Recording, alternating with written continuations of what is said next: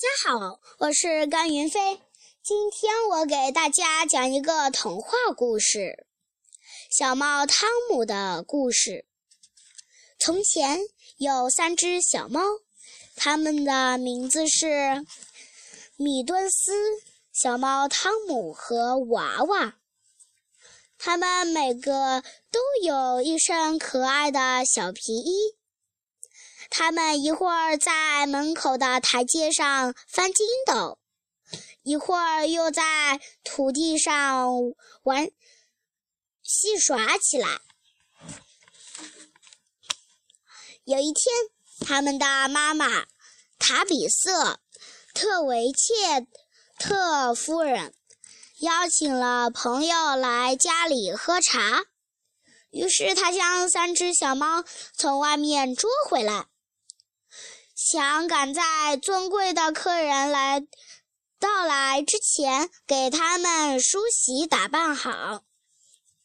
首先，他洗净了他们的脸，然后他理顺了他们身上的毛。接下来，他又梳理了他们的尾巴和胡须。汤姆实在太顽皮，他的小爪子总是不停地抓来抓去。塔比瑟夫人给娃娃和米敦斯穿上了干净的围裙和领布，然后他又从衣柜的抽屉里拿出一身虽然高雅、穿上却很不舒服的衣服。准备打扮他的儿子汤姆了。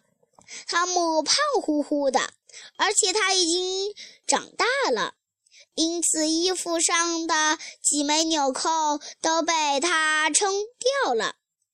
他的妈妈只好将那些纽扣重新钉上去。三只小猫梳妆整齐后，塔比瑟夫人为了专心烤热奶油面包。很不明智地将三只小猫放出家门，要它们到花园里去走走。别弄脏了你们的衣服啊，小孩子们！你们应该用两条两条后腿走路，离那些脏乎乎的土坑远一点，还要躲开母鸡萨利、汉尼。彭尼，千万不要走进猪舍和那些水鸭。娃娃和米顿斯摇摇晃晃地走在花园的小路上，不一会儿，他们就踩到了他们的小围裙上，全部摔了个嘴嘴啃泥。站起身来的时候，衣服上已经染上了几块绿色的斑点。让我们爬上假山，到花园的围墙上去坐坐吧。娃娃提出建议。于是，他们把领布转到背后，蹦蹦跳跳地向高处跑去。这时，娃娃的白色领布掉到了大路上。汤姆的后腿套在裤子里，所以他一点儿都跳不起来，只能拔开那些节草，一步一步地蹭到假山上，一扣也掉得东一个西一个的。当汤姆走到围墙顶上的时候，他的衣服已经变得七扭八歪。娃娃和米顿斯试着帮汤姆将衣服拉扯整齐，可是他的帽子却又掉下了围墙，而且剩下的几个纽扣也一起掉了下去。正当他们狼狈不堪的时候，忽然传来一阵啪嗒啪嗒的声音，原来是三只水鸭沿着坑坑洼洼的大路走了过来。它们排着整齐的队列，迈着一摇一摆的鸭步，啪嗒啪嗒，啪嗒啪嗒。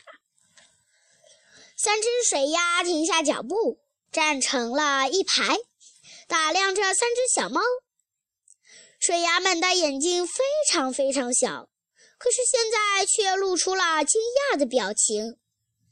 然后，两只鸭子丽贝卡和杰麦玛从围墙下捡起帽子和领布，戴到了他们自己的头上。米顿斯大笑起来，可是却不小心从围墙上掉了下去。娃娃和汤姆也跟着跳下了围墙。他们的围裙和汤姆身上的衣服都在跳下来的时候掉光了。来呀，水鸭德雷克先生！这时，娃娃说：“来帮我们给他穿好衣服，来帮汤姆把扣子扣上。”水鸭德雷克先生侧着身子。慢慢地挪了过来，捡起落在地上的那些衣服。可是德雷克先生却将衣服穿到了自己的身上。他穿起这些衣服，比汤姆穿起来更加滑稽可爱、可笑。这是一个多么美好的早晨啊！水鸭德雷克先生说。然后，水鸭德雷克先生、杰麦玛和贝利贝卡又迈步向大路走去。他们依然保持着刚才的步伐，啪嗒啪嗒，啪嗒啪嗒。这时，塔比瑟特维切夫特维切特夫人走进了花园，她看到。他的三只小猫全身光溜溜地站在围墙上，一件衣服都没剩。他把三只小猫从围墙上拉下来，打了它们几巴掌，然后将它们押回了家中。我的朋友们很快就要到了，你们一个，你们一个个却都不能去出去见客。我的脸简直被你简直，我的脸简直被你们丢光了！塔比瑟特维切特夫人骂道。他将那三只小猫关到了楼上，然后他对他的那些朋友说：“请大家原谅，三只小猫因患麻疹，患麻疹。”正躺在床上养病，这时，这当然不是真的啦。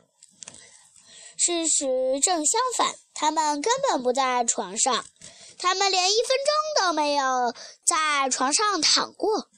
不知什么原因，楼上传来一阵阵非常特别吵的吵闹声。搅乱了楼下那场尊客宁静的茶会。